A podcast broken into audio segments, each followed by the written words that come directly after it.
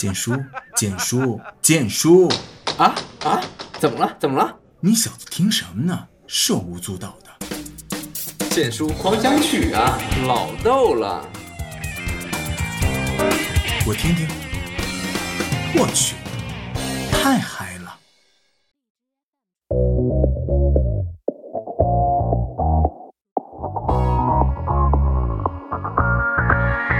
亲爱的小伙伴们，大家好，这里是萌叔电台脱口秀节目《剑书狂想曲》，陪伴在这里的依然是你们的潇洒、高大、帅气、风流、倜傥的剑叔。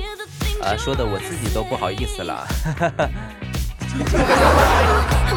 我的小伙伴们最近过得怎么样呢？有没有不顺心的事情呢？有没有特别开心的事情呢？哎，可以在我们的荔枝 FM 的下方，把你的心事告诉剑叔。如果剑叔不回你的话，那你就用荔枝砸我喽。那今天呢，跟大家聊一些什么呢？首先呢，还是给大家讲一个忧伤的故事吧。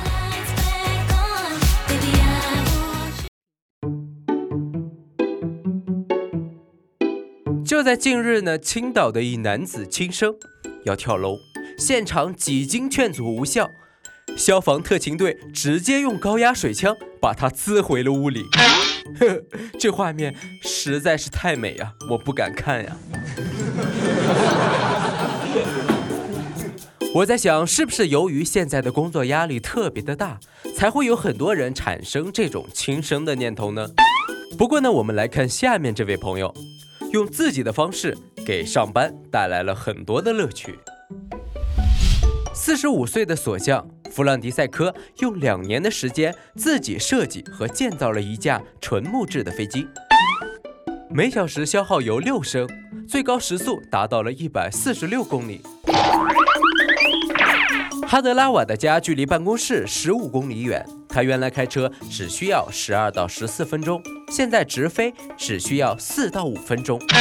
为了不打扰到沿途的民众，他需要绕点弯飞行，但也仅需要七分钟，且飞机消耗的燃料成本比汽车更低。但是哈德拉瓦只在天气晴朗的时候驾驶飞机上下班。他早上六点从家里起飞，需要飞过森林、丘陵。啊，在工厂公路对面的草地上着陆，然后将飞机推过马路，并停在工厂外面的停车场中。他的飞机占据四个停车位。这下好了，妈妈再也不用担心我上班堵车了。但是，一辆飞机占据四个停车位，让别的车辆情何以堪呀？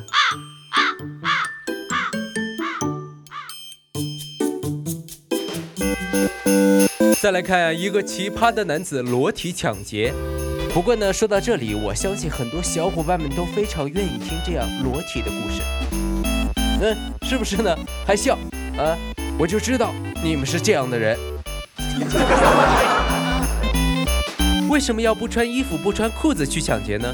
犯罪嫌疑人说：“呃，女孩子不敢看裸体，所以就更好抢一点喽。”所以还是得相信科学，流氓也是人。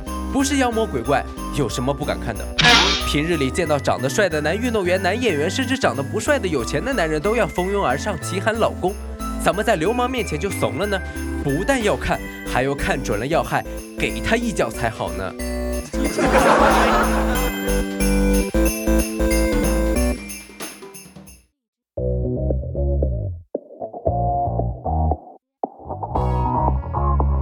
最近呢，有个女同事啊跟我杠上了，我网名呢改成了皇上，她就改成太后；我改成了嬴政，她就改成了赵姬，总是大我一辈儿。我今天想到个绝的，孙悟空，这你没法改了吧？刚刚吃过饭，看了一下他的网名，改成了石头缝。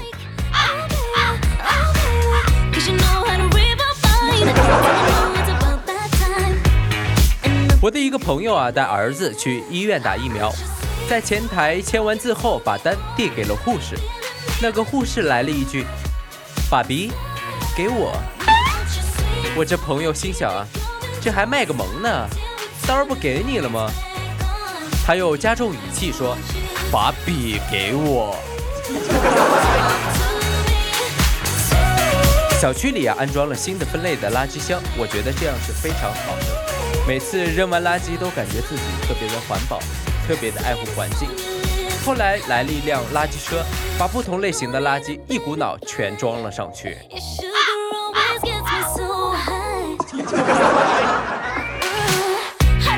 再来看女子洗澡遭偷窥，拍视频留下证据，抓住了偷拍男。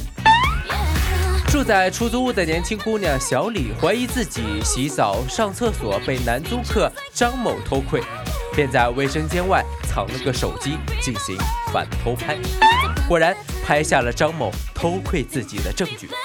但小李并不声张，而是找来自己的男友，把张某堵在了家里，扣下其手机，保留证据，同时报警。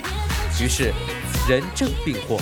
警察发现张某手机里有偷拍年轻女性的视频几百条。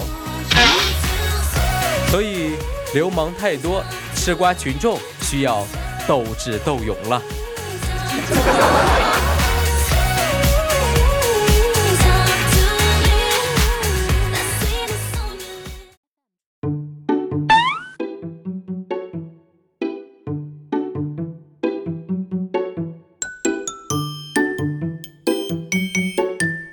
再来看澳大利亚的越狱少女嫌通缉照太丑，发生被抓，是怎么回事呢？是澳大利亚一名十八岁的少女近日越狱，随后发现呢，当地媒体所发布的通缉令上的照片实在是太丑了，忍不住回帖要求换成另一张比较漂亮的照片。然而，当地媒体并未理睬她的要求，警方也在一天后将她捉拿归案。不得不说，这两张照片的差别还是挺大的呀。由此可见，你们在各种交友软件上看到的美女，其实十有八九是要加上引号的。那么网友呢也留言表示：妹可杀，不可辱。这位少女宁可身陷囹圄，也不愿形象受损，实在是可歌可泣。正所谓自由诚可贵，爱情价更高。若为颜值故，二者皆可抛。所以呢，以后警方通缉女犯人的时候，只需要把通缉令上的照片去掉滤镜，他们就会乖乖的投入落网了。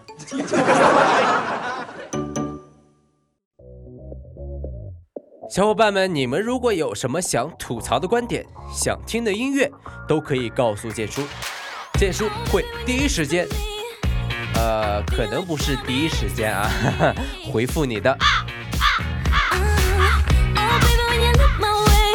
不过呢，剑叔会尽快的回复大家的，把你不开心的事情说出来，让大家开心开心喽。那么今天的节目呢就是这样，也请大家关注我们萌叔电台的音乐节目《音乐维他命》，还有我们的情感节目《落叶物语》。好了，那我们下一期同一时间不见不散喽，拜拜。